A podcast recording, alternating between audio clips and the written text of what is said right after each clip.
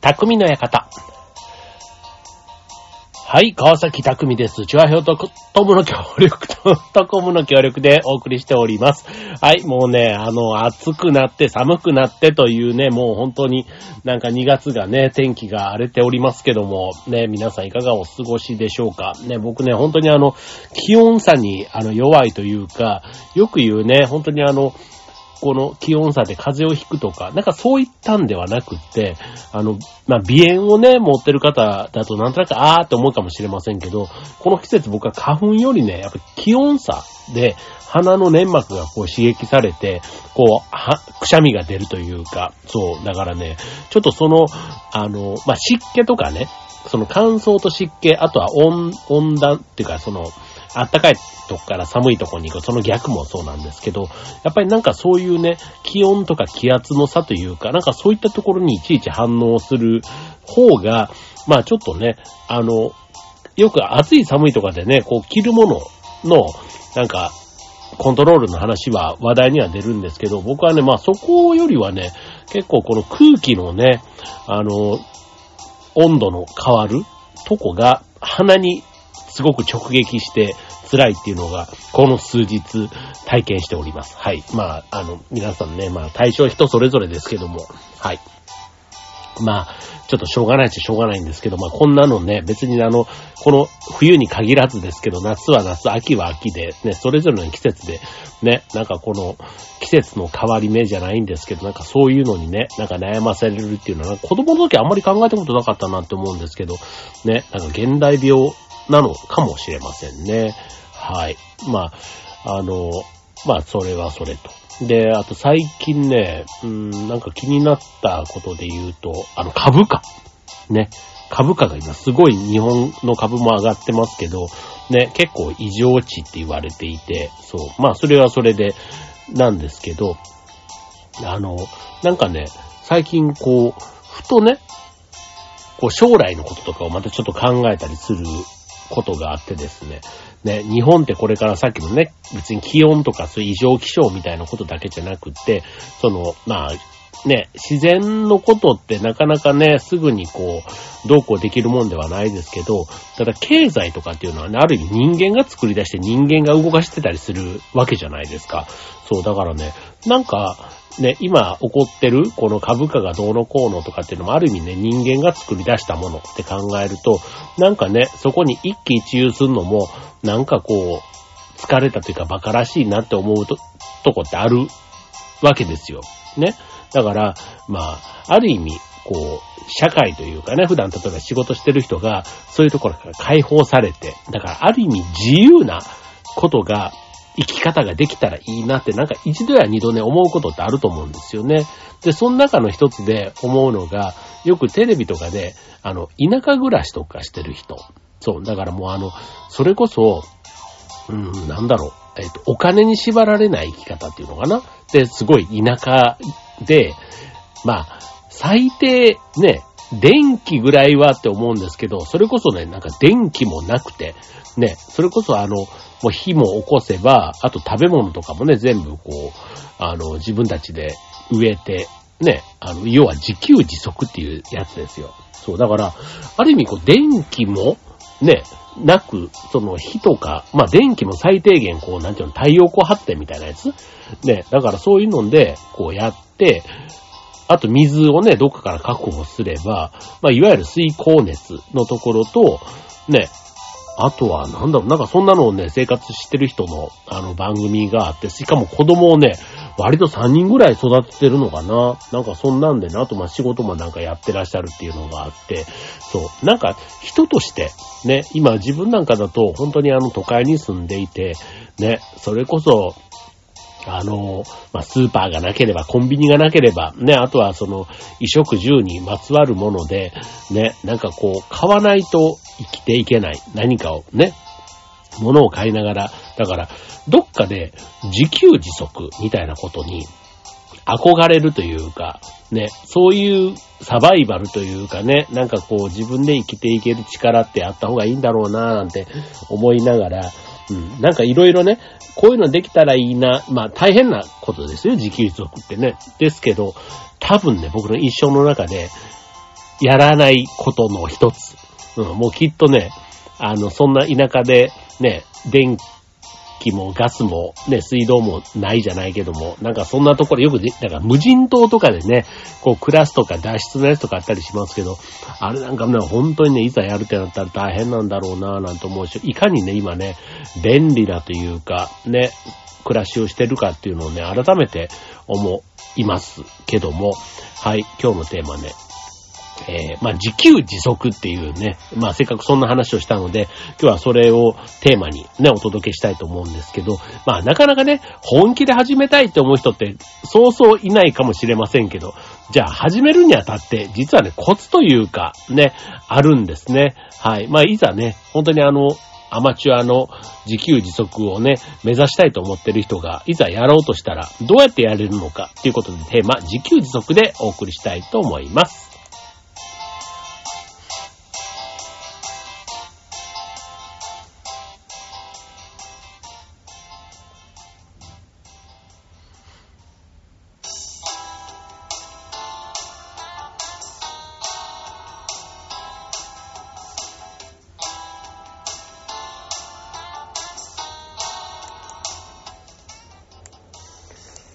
はい、えー、今日のテーマは自給自足ということで、はい、まあ今日ね、なんでこんなテーマで急に話そうとしてるかというと、あの、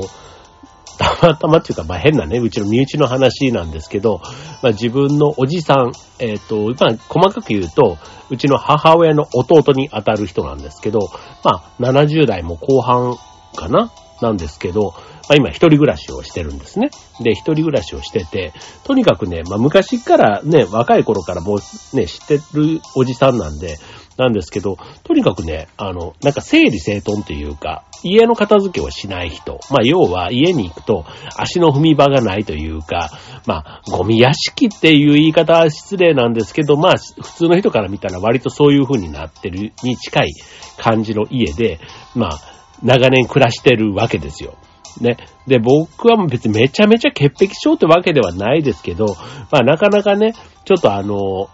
正直ちょっと抵抗がある感じ。うん、でもそのおじさん自体はすごいいい人なんですよ。めちゃめちゃいい人で、そう、だから別にあの、ね、臭いとかそういうことも当然、全然なくって、そう。で、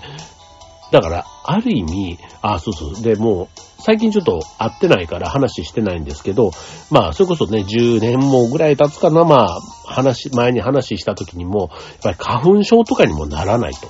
そう。だから、ね、花粉症なんてある意味今のね、都会病というか、ね、現代病みたいなところってあると思うんですけども、あの、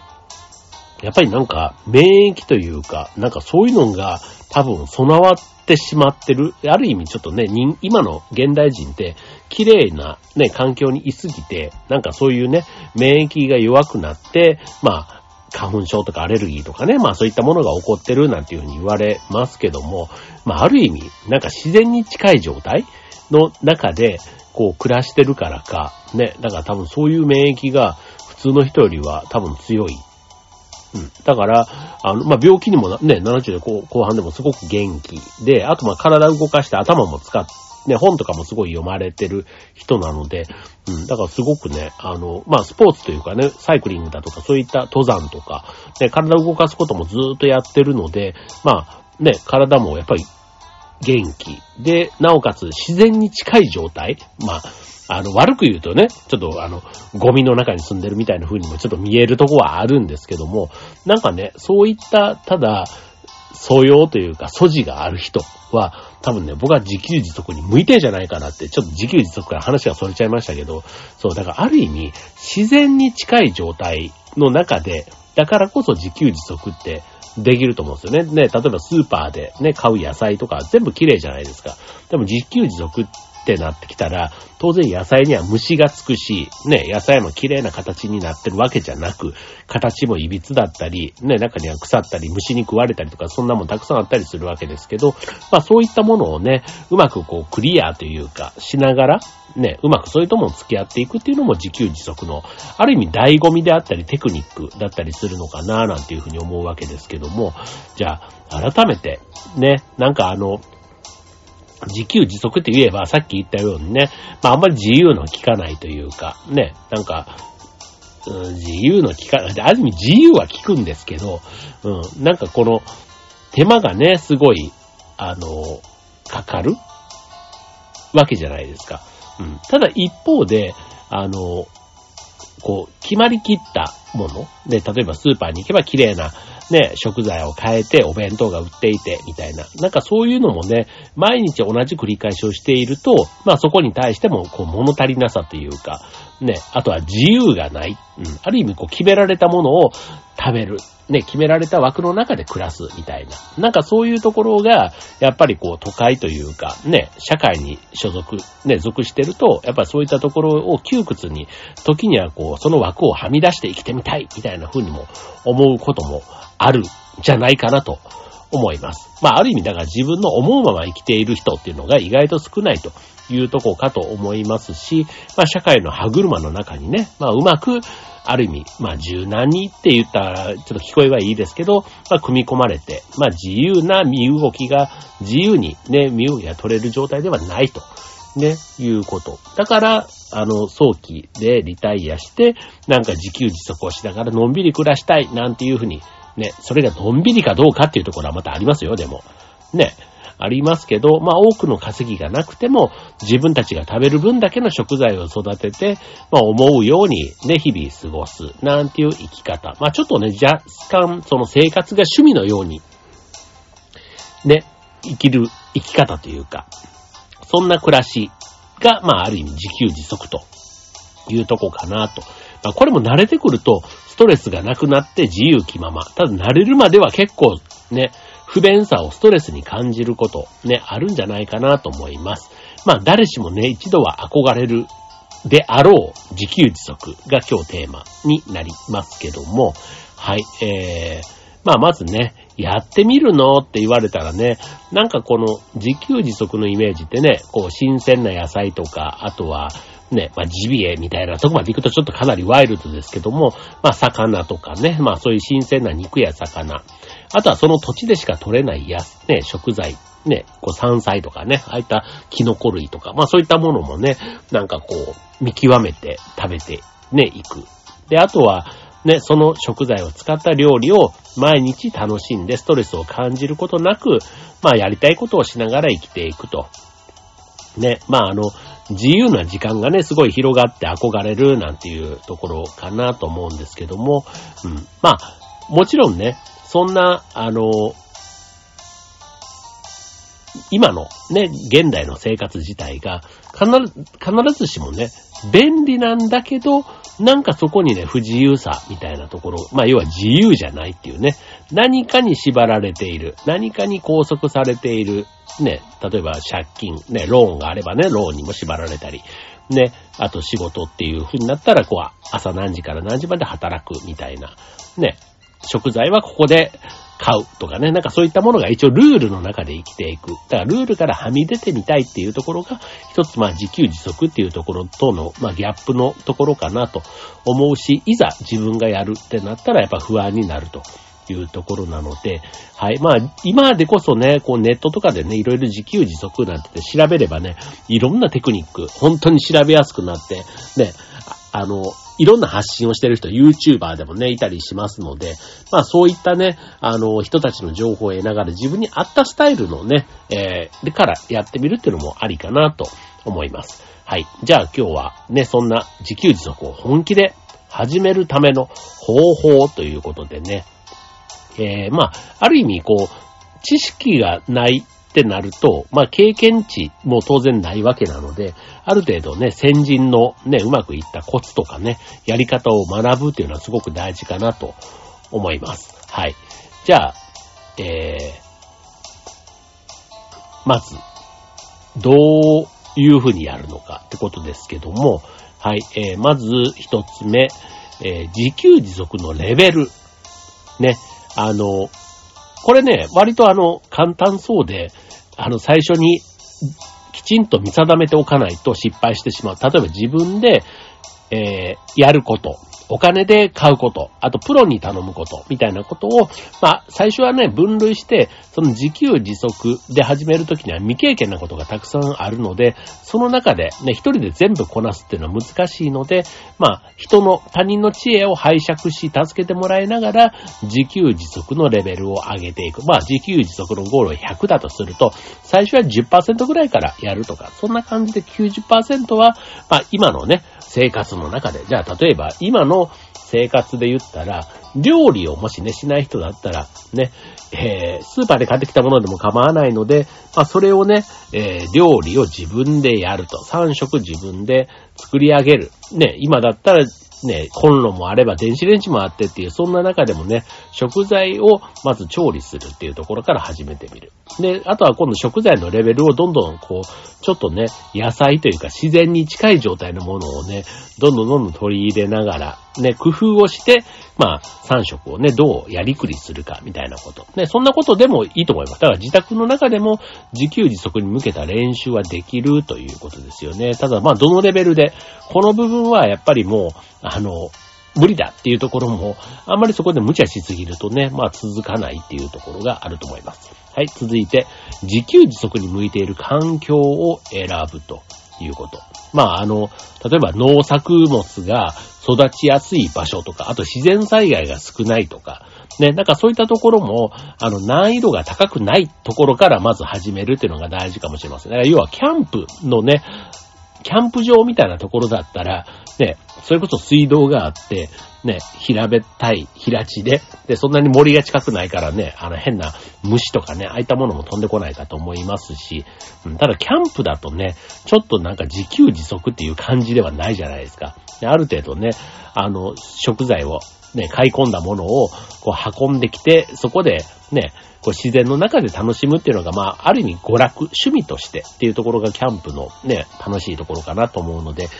生活により近い自給自足とはちょっと違うのかななんて思います。ので、はい。まあ、その自給自足に、え、向いている環境、まあ、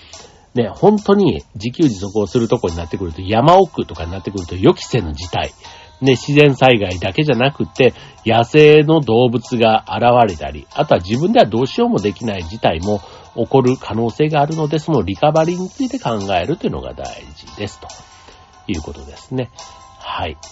で、続いて、えー、農業のノウハウを学ぶ。まあ、自給自足っていうと、もうね、農業はもう切っても切れないというか不可欠だし、これまた自己流でやろうとしてもなかなかうまくいかない。ので、まあ、独自で学ぶのではなく、必ず経験者の知識を得ながらやるというのが大事ということですね。はい。まあ、ネットとかね、本とかでもいろいろ基礎知識はね、身につけることができるかもしれませんけど、ただ、実践となると文字だけではやっぱりわからないところがたくさんあるので、まあ、経験者にね、えー、うまく頼ったり、えー、あとは、なんか研修とかね、なんか自治体がやっている研修、田舎暮らしを始めるにあたってみたいな、そんな研修とかもね、参加してみると、そこに自給自足のコツを先人が教えてくれるなんていうのもあります。はい。続いて、土作り。これもちょっと農業につながりますけどね。まあそういうところも大事ですということです。はい。まあちょっとね、割とね、あの、今度、衣食住の中で言うと食がやっぱりね、大事。自給自足っていうとね。だからあの、植物、ね、野菜を育てるというところがうまくいけば次は家畜を飼う。なんていう次のまた、ね、植物から動物っていうところで、ちょっとランクがアップするかと思います。で、それから今度、えー、道具を揃える。服装を揃える。まあさっきの農作業とかね、その畜産というか動物に関わってくるとね、なかなか普段の都会のような服装じゃ難しいところがあるので、はい。まあちょっとね、この辺あの、また道具とかもね、あの、安かろう悪かろうじゃないですけど、結構きっちりこだわってやると、その分、あの、うまくいくことが多いというとこですね。はい。で、それから、えっ、ー、と、あとは、自給自足の、うん、まあ、コツというかね、はい、えー、住む周辺地域のルールを学ぶ。うん。まあ、あの、田舎のイメージ、ね、自給自足っていうとね、そういうところをイメージすると思うんですけども、やっぱりね、田舎って言っても完全に一人暮らし、一人で単独でポツンと住んでるわけではなくて、やっぱり周りにね、集落とかがあったりすると誰かが住んでたりするわけです。ので、そこにね、えっ、と、後発組で入っていくってなった時には、まあ、田舎になれば独自のルールがあるわけで、その風習、慣習に倣って生活していくことが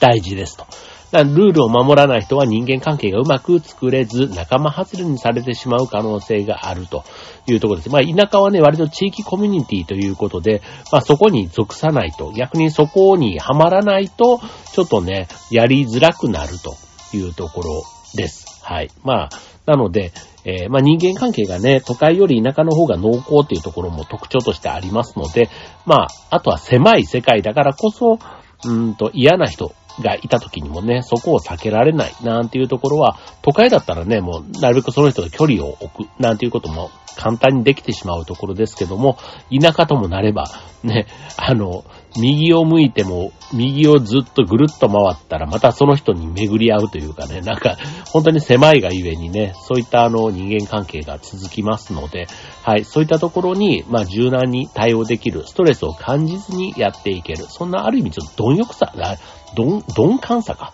貪欲じゃない、鈍感さも結構大事なとこかな、なんて思いますね。はい。で、あとはまあ、ちょっと自給自足ということで言うと、まあ、スタートの時点で、あの、マイホームを建てるっていうよりは、空き家とか古民家みたいなね、なんかそういったところで、あの、費用を抑えるというとこと、あと人がもともと生活をしていたところを、あの、地盤にした方が、まあ、よかろうというとこですね。はい。まあ、いきなりね、全くない、何もなかったね、平地のところからやると、それこそ電気、水道、ガス、トイレみたいなね、そんなところのインフラが全く整っていないところからスタートさせるだけでも、あの、費用ももちろんなんですけど、時間も、あと調査をする、ね、そういったところも結構無駄がすごく増えると思いますので、はい。まあ、人がね、住んでいたところをベースにする、なんていうところも、あの、別に自給自足はね、あの、家に住んじゃダメってことではないので、はい。まあ、そういったところはね、なるべく負担を軽くするというところもポイントになります、ということですね。はい。まあ、インフラが結構ね、やっぱり大事ですよね。だから自給自足でも別にあの、ね、電気、ガス、水道使っちゃダメっていうことではなくて、電気、水道、ガスは最低限使えると。野菜だけは自分で育てるとか、なんかそんなところからね、まずやるだけでも全然あの、ね、あの、よくあの、自給自足というか、ね、野菜だけ自分の土地、庭で育てて、ね、食べてる、たくさんできたから配ってるなんていう方もね、あの、自分の住んでいるところでもちょこちょこそういう方いらっしゃったりしますけど、なんかやっぱりね、スーパーとかのやつより、こう、濃い、味が濃いっていうのかな？うん、なんか不思議ですよね、あれって。うん。なんだろう？なんか、少量でやってるから栄養がたくさん行き渡るのかな？なんかちょっとあの、ね、やっぱり商業目的で作ってる野菜とかはね、多少その辺均一に、ね、品質を維持するためにもやってたりするからか、うん、なんか、まあ、どこで買っても、いつ、いつ食べても、まあ、変わり映えしないけど、ちょっとね、田舎の方のやつって形が悪いけど味が美味しいっていうのがね、多かったりするじゃないですか。うん、なんかね、そういうのも、まあ、基本的なね、育て方がちゃんとできていれば、ね、そういうのも、なんか栄養素もちょっと違う気がしますよね。はい。で、続いて、えー、自給自足を何年続けるか。ね。これもあの、だらだら続けるかとか、なんかあの、ゴールがなくね、まあさっきの自由な生活はね、死ぬまでずっとこのままがいいって思う人もいると思いますけども、はい。まああの、まあ老後生活って言ってもね、いつかは体も衰えて一人でね、生きていくのが辛くなるっていうか、身体的にね、しんどくなる時もあるかもしれませんので、ある程度ね、どっかで目安をつけるというのも大事かもしれません。なんか、ね、田舎で住んでてもね、本当にあの、病気になって病院通いとかなったらね、ずっとそこに住んでるわけにもいかないわけですから、なんとなくね、そこで暮らすのか5年なのか10年なのか、なんかそういうところもね、決めながら、あと具合が悪くなったらもうそこを諦めて、ね、戻るところがあるみたいなところも大事かな、なんていうふうに思います。はい。ね。はい。ということで、ちょっとね、自給自足、意外と、あの、趣味よりは若干生活の基盤に関わってくるところ、特に食の部分がね、関わってくるところですので、はい。割とちょっと計画的にやらないと、なんとなくね、その日、その日だけをなんとかするっていうんだったらいいんですけども、それをね、春夏秋冬で、ちゃんと安定的に食材を確保しながらや、生きていくって考えると、ね、費用もそうだし、スケジュールもそうだし、あとノウハウをね、身につけるための、こう、効率良いというか、ね、あの、習得方法うん。そのテクニックというかね。なんかそんなところなんかもね、まあコツがあるわけなので、はい。まあ先人のね、意見なんかもすごく取り入れてやっていけるといいのかな、なんていうふうには思います。はい。ということでね、まあちょっとあの、自給自足、ね、簡単そうだし、なんですけど、これね、いざ一歩踏み出した時に、うん。まあ、すぐにやめようと思ってね、戻る場所があればいいと思うんですけど、ね、戻る場所をなく、ね、退路を立つって結構、あの、退路を立つことでね、道が開けるなんていうのはね、よく言われることではあるんですけど、ことこの、えー、自給自足に関しては、別にあの、ね、結果的にせそうせざるを得なかった状態だったら、まあ、ある意味、死に物狂いで、あの、やる、なんとかね、工夫しない、がら、ね、頭も使いながら、人間関係とかもね、こううまく、こう、ね、意識しながらやっていけるかと思うんですけど、戻れる場所がある。ね、特に便利な世界に戻れる環境があるんだとすると、自給自足、意外とね、長続きというか、だ、諦めちゃうかもしれません。僕もね、今こうやって話してますけど、うん、なんか、あの、一週間のキャンプとはやっぱりわけが違うので、うん。で、しかも別にあの、映えるとか、派手とか、ね、ワクワクするとか、割とそういうことよりは、ちょっとね、地味な感じというかね、本当に毎日の、あの、家でやってるか、結局ね、なんかあの、自給自足がすごく自由だっていう、なんか隣の芝生が青く見えるのと同じで、そこまでね、そんなにこう、楽しいもんでもないのかなって気がするんですよ。むしろ、ね、安定的に取れるとも限らないし、さっきのね、あの、野生動物のとかっていうと、本当にこう、そういうのがね、襲ってきたとか、あと台風が来たとかってなれば、いちいちそういうことにね、こう、ハラハラしないとダメって考えると、割とリスキー。ただ、その分、得られるものもあるっていうのもね、面白いところなんだろうなと思います。はい。なので、ただ、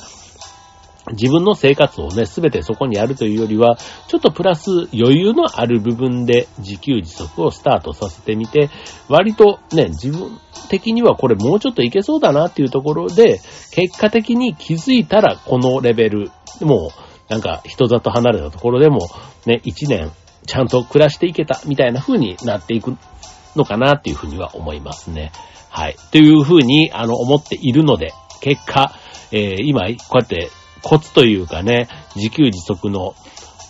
を本気で始めるための方法をね、いくつかごご紹介していきましたけども、これ、いざやるとなると、ね、言うが安し、行うがガタしというところで、はい、なかなかね、覚悟感がいると思います。で、しかも、あの、一人でね、やるっていうのも覚悟いりますけど、ね、やっぱり一緒に誰かね、いれば助け合ってね、こう分業しながらやったりするって考えると、その相方、パートナーになってくれる人の理解、もう、さっきのね、あの、言った方法みたいなところを、ね、自分はここはいいと思ったけど、相手が理解してるんで、なんかそういったところもね、考えると、なかなか、あの、ハードルが高い、あの、活動なんだなと、今日改めて思いました。はい。まあだからね、本当に自宅になんか庭があるような方が、ね、まずは自分家の庭を使って、あの、一年を通して野菜とかね、何かを育てて、っていうところを、なんか、まずは最初の自給自足の第一歩でスタートさせて、ね、少しずつ、あの、拠点を持ちながら、そういう場所で、ね、食べるものを、食材を確保する手段を徐々に広げていく。なんていうのもね、やり方としては全然いいし、なんかそういうね、あの、達成感みたいなところがあることで次へのモチベーションにも繋がっていくかなと思いますので、はい。まあちょっとね、あんまりこう、もう、変に退路を立たずに、退路はあった方がいいと思います。あった中で、まあ自給自足をどう充実させていくか。まあ、結論といえばこういうことですかね。はい。ということで、えー、まあ、やろうと思えばできます。ただし、覚悟と、えー、根気が大事というところかと思います。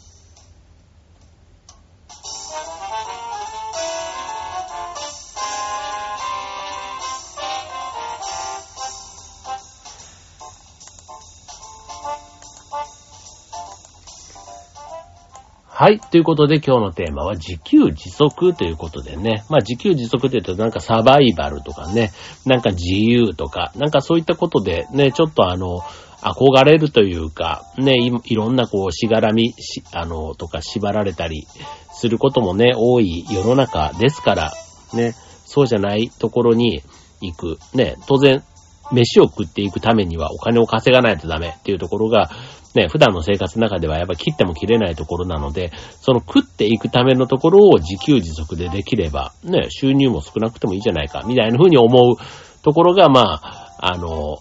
発端なわけですけども、まあね、人それぞれというか、ね、自給自足もある意味能力がないとできないところだと思うんですね、さっきみたいな。あとは人とのコミュニケーションみたいなことも考えたら、そう、だから自給自足ができる人は、結局都会でも普通に、例えば会社員としてでもね、全く問題なく多分やっていける人なんだろうなと。ただ、その人は両方選べたわけです。ね。こう、会社員として働く道もあったし、ね、サバイバル力というか、ね、そういうのがあった中で、たまたまそっち側を選んだっていうことで、ね、決してこう、逃げてそっちに行ったとかっていうことよりは、ね、選んで、選んでさらにそこで、あの、ちゃんとね、生活化していける目処が立ったから、まあ自給自足で本当に結果的にはすごい人里離れたところにポツンと住んでいるみたいなとこになっていくと。ね。だからああいうのテレビとかでね、こう紹介されてるのを見ると急になんか会社を辞めてそういうとこに行ったみたいなところが、おおって思ったりするんですけど、なかなかね、それを真似しちゃうと、大抵の人は痛い目を見ると思いますので、はい。まあね、あの、憧れの部分と現実の部分を埋める、そのギャップをね、埋める策っていうのは、本当にあの、今でこそこんな情報を取りやすい時代だからこそ、ね、思い切って、あの、後悔しないようにしないとなと思います。はい。まあ、自給自足、ね、食の確保という意味では、料理をしない人は、まずは自分家のキッチンに立って、スーパーでもいいので、ね、買ってきた食材をどう料理して、ね、3食を賄っていくか、ね、それが1週間、1ヶ月、半年、1年と、ね、長い期間、自分の腕一つで、ね、どう、ね、こう腹を満たして、食って、まあ、ある意味ね、動物、生き物ってね、食べることがやっぱりすごく大事なわけですから、はい、まあ、そこをね、どうクリアしていくか、ね。まあそこに今度不便さが加わってきた。電子レンジがない、コンロがないってなった時に、ね、どこまでその自分のこうサバイバル力がある意味、サバイバルと自給自足って結構近いところがあるかと思いますので、はい。まあそういうところがね、なんか野生の本、こう本能というかね、なんかそういうところも多分感度が上がるんだと思います。はい。ね。ね、やっぱりなんか五感がね、研ぎ澄まされていくって多分そういう自給自足とかしてるとね、なんかそういうところってすごく感度が上がるんだろうななんて思いますよね。はい。まあ、憧れが憧れのまま自分の場合は終わっちゃうんだろうなと思いますけども、はい。もう一回、というかそういうことをね、一回でもチャレンジしてみたい方いたら今日の放送ぜひ参考にしてみてください。はい、ということで、今週の匠の館、ここまで。バイバーイ。